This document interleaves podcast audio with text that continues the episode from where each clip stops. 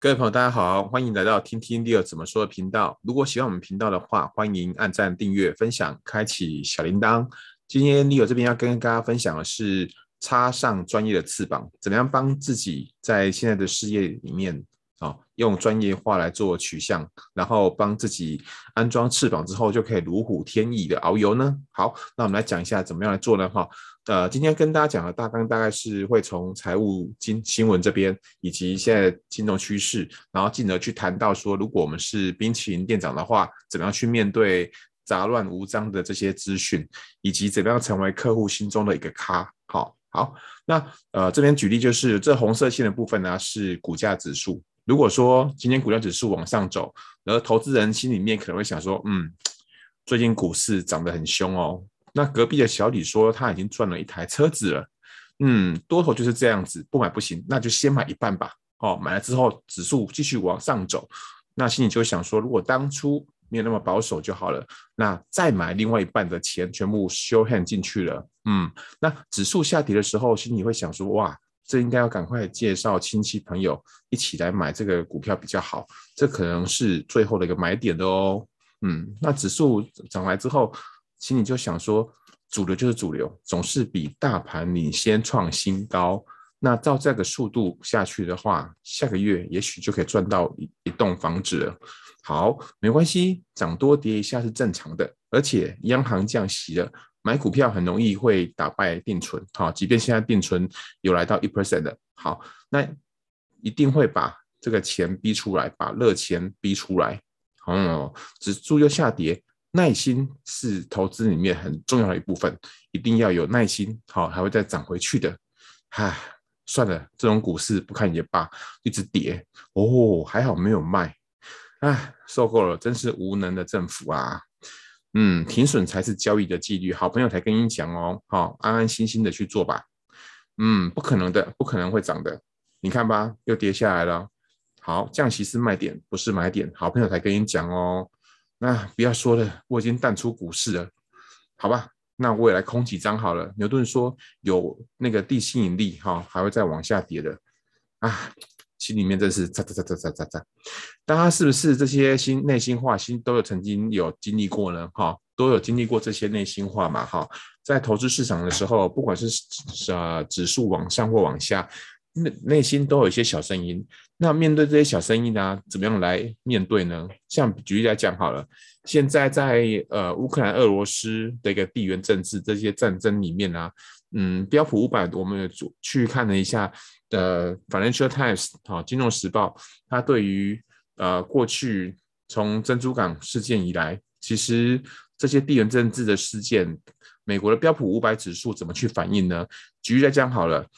嗯，珍珠港事件就是在二次大战的时候扭转战役很大的一个呃事件。那珍珠港事件的时候，导致了标普五百它最多跌了将近百分之二十，可是它的反弹指数跌完之后反弹大概花了一年的时间，哈，三百零七天。而伊拉克的这个波斯湾战争还有韩战来讲的话，让这个标普五百指数跌幅大概是百分之十七以及百分之十三。然后分别是花了啊、将近是啊、三个哎三季的时间，八十二天，分别花了八十二天以及一百九十天来恢复。所以说这些市场的这个动荡来讲的话，以目前俄罗斯跟乌克兰来看的话，可能会需要两两季，也就是大概会是需要六十天的时间，应该就可以恢复了。好，所以呃从二月份到目前来讲的话。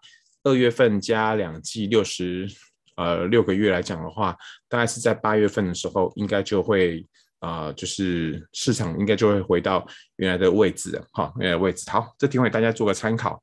好，那面对这些杂乱无章的这些呃情绪，或是说心里面的的 murmur 的话。嗯，可能我们要克服的是有三个情绪啦，分别是左上角的懒惰，哈，就是要去研究一下我们自己的基金以及它的风险之所在在哪里，同时要克服人性的贪婪，好，不要说赚了钱之后还想要继续押宝，去押押到想要赚到最后面的高点再出场，好，这是不不容易的。另外就是右边的恐惧，好，不要看到市场的下跌就慌慌张张的想说赶快把钱收回来，好认赔也没关系。其实能够看清美国经济未来的一个走向，就可以简单的来做投资的。好，好，那举例来讲，如果说我们今天是一个冰淇淋店的店长的话，然后在左边这边呢、啊，嗯，W 分别它代表是这个冰淇淋店的销售额，就是卖的好不好。而 X 的话是客户他来消费完之后，他体验完之后，对于这个店的评分好还是不好？如果好的话，就是尽量会写往右往上面走的话，表示说评价是越高的；那往下面的话，则评价越低的。另外就是新闻报道对于我们这个冰淇淋店的报道是正向的还是负面的新闻比较多，以及我们的自己的员工哈，我们的员工就是我们最大的一个客户。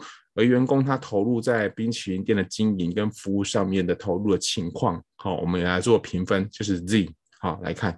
那如果简单来看的话，比如说以左边这个呃评分表来看的话，可以看得出来，在这一天里面，W 销售额都是好的，因为在上面嘛，哈，在上面这一边。而这一天里面的话，S 跟 Y，哈，新闻报道以及客户的评分。就是不好的，哈，比较不好的，哈，那这是以一天来做举例。那接下来呢，呃，在下一章里面啊，会有一个就是呃，每一天每一天的评分。那请大家就是从下一章里面来看看，说，嗯，你看出什么样的一个变化？好好，那我们来看下一章哦，来试看看自己在资讯的归纳整理的能力哦，哈，好好，哇，这张图非常的乱哈，好。横轴的话是时间呢，哈，从左边到右边分别是每一天每一天啊的评分，好，那纵轴的话则是越上面表示是评评价越高，或是说比较正面的，而越下面的话表示评价比较低，或是越负面的。那你看哦，随着时间这样子一天一天一天一天这样子走过去，请问大家，你有看到在这个评分部分？有怎么样的一个变化吗？你有看出来了吗？给大家三秒钟的时间，三、二、一，好，也许你的心里面已经有答案了。好，那不过没关系，我们来看一下解答是如何。在下一章里面，你看好有看出来了吗？嗯，横轴是时间，所以说在这个客户体验的部分呢、在一开始的时候，哈，它是属于比较负面的，评分比较低的。但是随着时间的一个一天一天的经营下去的话，嗯，这个客户体验的评价，哎，越来越好，好，往右右上方的一个再往右上方做移动，好，好。那从刚刚这个题目里面可以看得出来，就是说，其实我们处在现在是所谓的资讯爆炸的时代，所以很多的资讯，可是这些资讯呢，有没有用？那我们怎么样去看出它的规则？把这个资讯转化成知识。怎么样让它能够对我们自己有帮助呢？好，这个就要大家实时的去做练习，去做收集资讯、储存资讯、分析资讯，好，才能够有机会把它变成是呃所谓的一个知识啊。好，好，那在投资市场上面呢，要最简单的方式，哈，掌掌握这个趋势的话，大家听过主人与狗吗？我们在前任影片曾经跟大家讲过主人与狗。的这样的一个寓意哈，好，那这个主人的话就是全市场的经济，而在全球经济里面呢，我们要关注最关心的是美国的经济，United States 它的经济，而在一月份的时候，这个 IMF 它对于美国的经济的预估，在去预估去年的部分的话是五点六，今年的话预估是四点零，而明年则是预估二点六。那当然，这个这些数值其实都有下修，但是那个趋势就是由去年、今年跟明年持续的往下走。所以说，主人在往下走走的时候，这个狗，好，就像这个股价指数一样，会忽上忽下，好，忽上忽下的一个跑动。可是，当主人的趋势这样往下走的时候，指数会往上还是会往下呢？好，答案是。会往下嘛？因为主人带着狗出来遛遛狗，还是有用个绳子牵着它，所以主人往下走，狗被绳子牵着，最后还是会回到主人的身边。所以这个是掌握一个大趋势。而在整个资讯的一个掌握跟分析的部分呢，我们要去循序渐进的来做。首先，我们要广泛的阅读，透过广泛的阅读才能够收集资讯。那当然，大家有要也可以透过网站上面的新闻啊，或是说媒体，哈，去多多的收集资讯。那另外就是大家要有思考力，哈，因为思考力其实是很重要的一件事情。因为如果人人不会去思考的话，就会被这些资讯或是被外在的语言牵着鼻子走。那这样子就有可能会铸成大错。就如同在前面的影片有跟大家分享过，汉娜·鄂兰他在这个。呃，那个，那个，嗯，哎，这边有点忘记了，不过没关系，我可以再来补充一下。以色列，以色列的首都叫什么？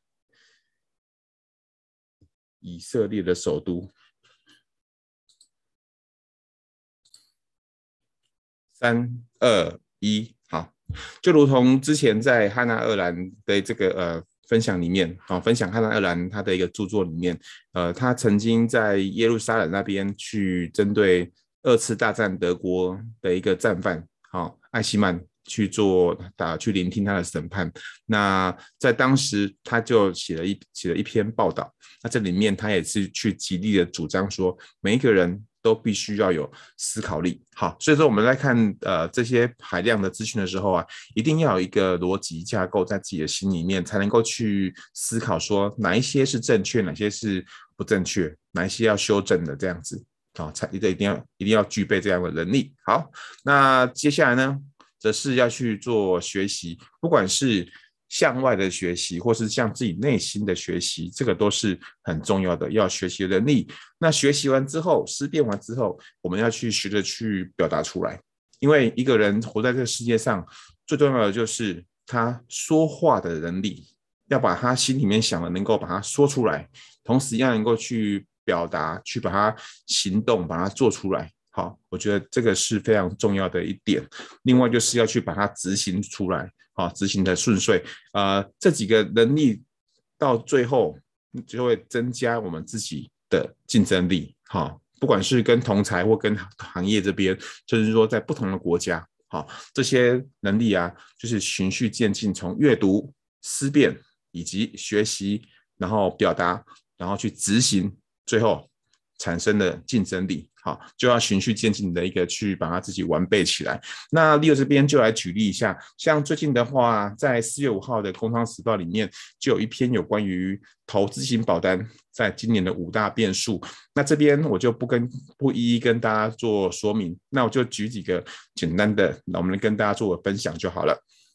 首先，在今年的话，嗯，配息率的话，金管会那边哦可能会去设限说这个配息的这个金额。啊，配息的比率不能够超过五 percent，好，不能够超过五 percent。如果说这个配息率啊，呃，超过五 percent 的话，那就有可能会被做停售。另外，就是在今年的投资型保单的市场里面呢，因为市场从今年初以来市场变化波动很大，就导致了保护会观望，然后不敢去做这个进场。同时，在今年的升息的话，则是有可能会增加这个传统保单，好，比如分红保单。或是有宣告利率的保单，它的一个买气，哈，或是它的一个呃配置的这个比重，哈，会比较多，好，这是在今年投资保单的变数。好，另外一个是这边的话有四个新闻提供大家，分别是左上角的话是有提到说，预售屋如果要转售的话，它的持有期间，好的计算部分的话，要非常的留意，哈，并跟过去。好，跟过去不一样，因为在在啊、去年开始，在去年七月份以来，其实预售屋的红单已经被禁止了。那预售屋它在转售的话，它就要去适用所谓房地合一二点零的一个规定。好，所以说房地合一二点零它到底里面有什么样的一个内容呢？好，如果您对这个议题有兴趣的话，欢迎您可以在下面留言。那我们这边也会帮大家做一个呃，就是做一个单元来做一个说明，都没问题的。好，那左下角这边的话，则是彭博他有提到说，呃，俄罗斯乌克兰的情的那个冲击，呃，会有四个情境来跟大家做分析。那会有四个情境去去往下发展。那哪一个是彭博觉得？最有可能发生的呢？在这个文章里面也会有提到。同时，在右上角的话，则是嗯，美国那边它在呃一月、二月、三月，其实它的这个呃通货膨胀哈都是往上飙高。好，那只是目前的一个预期是在第一期的时候会见顶反转，好，通膨见顶反转，因为其实这个可以在呃，比如说美国的二手车，它的车价也见见高点反转，同时在油价部分的话，由于各国在释出战略原油，然后这个油价也会获得这个呃不会再往上窜高的这个。呃，可能性，然后就被压制，所以接下来就是要留意一下美国的，还有欧洲，还有就是亚洲国家的通膨是不是有见见高点，然后往下走呢？另外，大家有注意到新闻吗？就是如果是劳工朋友的话，嗯，劳劳劳保部分的话，有所谓的劳保年金，那劳保年金啊，呃，每一年每应该说每两年的话，它都会调高。可以领的这个呃年龄嘛，那在今年的话，已经调高到必须要年满六十三岁以上，好，同时劳劳保的这个呃年资要有十五年以上。的这个投保年资才能够去选年金，哈，是今年调高到六十三岁哦，哈，大家要记得哦，哈，所以这个是有关于财政新闻部分，以及在中所税还有基本生活费这些，其实这个在今年初的时候有特别帮大家制作了一个中所税的这个税负的变动，好，那时候有也有跟大家讲说，因为呃就是那个税率，好，就是那个生活费啊，应该是说。那个物价的成长，好，物价成长超过了呃三 percent、五 percent 以上，导致说这些免税额都必须要相对应的做调高。好，这个题其实在前面有影片的时候有跟大家做说明。而在最近的话，在上礼拜的时候，嗯，预售屋它如果说要去呃换约的话，好，那移转的时候，在这些费用的部分的话。这个三 percent 怎样认列呢？好，这边我大概花个时间跟大家讲一下好了。如果是预售换约的话，原本的算法是啊、如果是一千万的房子，然后它获利一百万，然后要去做换约的话，原本的算法是用总价的三 percent，好，或是三十万，好，取低，因为不能够超过。三十万费用的你也不能超过三十万啊！哈，那如果说一千万的三 percent 的话是多少？就是三十万嘛。那因此在房地合一税的时候啊，一百万减掉三十万，然后再乘以房地合一二点零的这个税率，就就是持有不到两年的话，去把它做就是有获利的话，就要被收到三十一点五万的金额。可是，在上礼拜的时候，这个呃国税局那边。高雄啊，我记得是高雄区国税局，他针对这个这块的费用的话，他要针对一个案子，好去做一个解释。那他是说这个三 percent 啊，不能够用总价三 percent 来做计算，而是要用已经付的定金加上有获利，好，这个金额算加起来之后乘以三 percent 来做认列。那所以是怎么样呢？就是已经付了定金一百万，加上如果有获利。一百万的话，加起来两百万乘以三 percent 等于多少？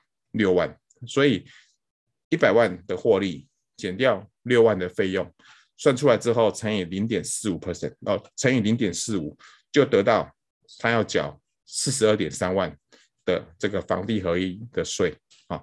所以原本是缴三十一点五万，那解释完之后，啊，国税局那边用案例来跟跟大家讲，诶。也许一样的状况，要要多缴，然后来到四十二点三万的这个金额，哈，所以这些呃税负新闻的话，各位财务顾问其实在日日常里面都会去收集。那更重要的是，我们除了把这些新闻 forward 转发给我们的朋友之外，记得在转发的时候，在前面。做一些你自己的注解，或是说重点的提醒，这样的这样的话转发才有意义哦。哈，好，那另外啊。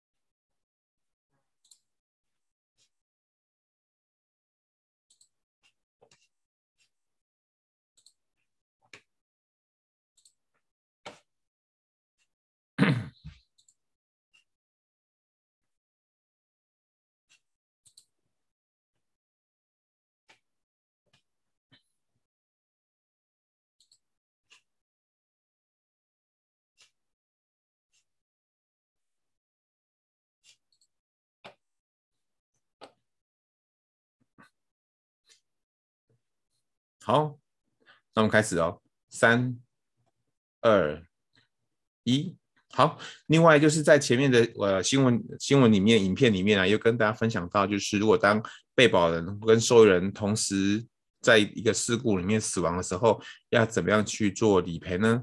如果当被保人比受益人先死亡，或是被保人、受益人同时死亡，因为没办法分辨谁先谁后，那怎么样去理赔？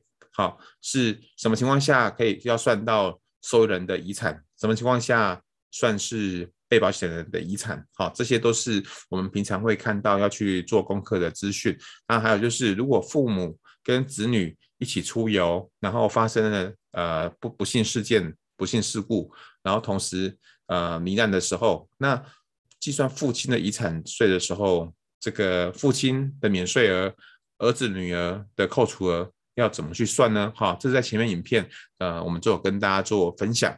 另外，你看到这张这个照片了吗？好，这照片里面你看到什么？在画面的左边跟画面的右边，哈，是不一样的呃退休的世界。那你会想要选左边的开心快乐的退休生活，还是选右边落寞孤单的退休生活呢？我想这个答案应该是你应该会非常的清楚。好，应该非常的清楚。好。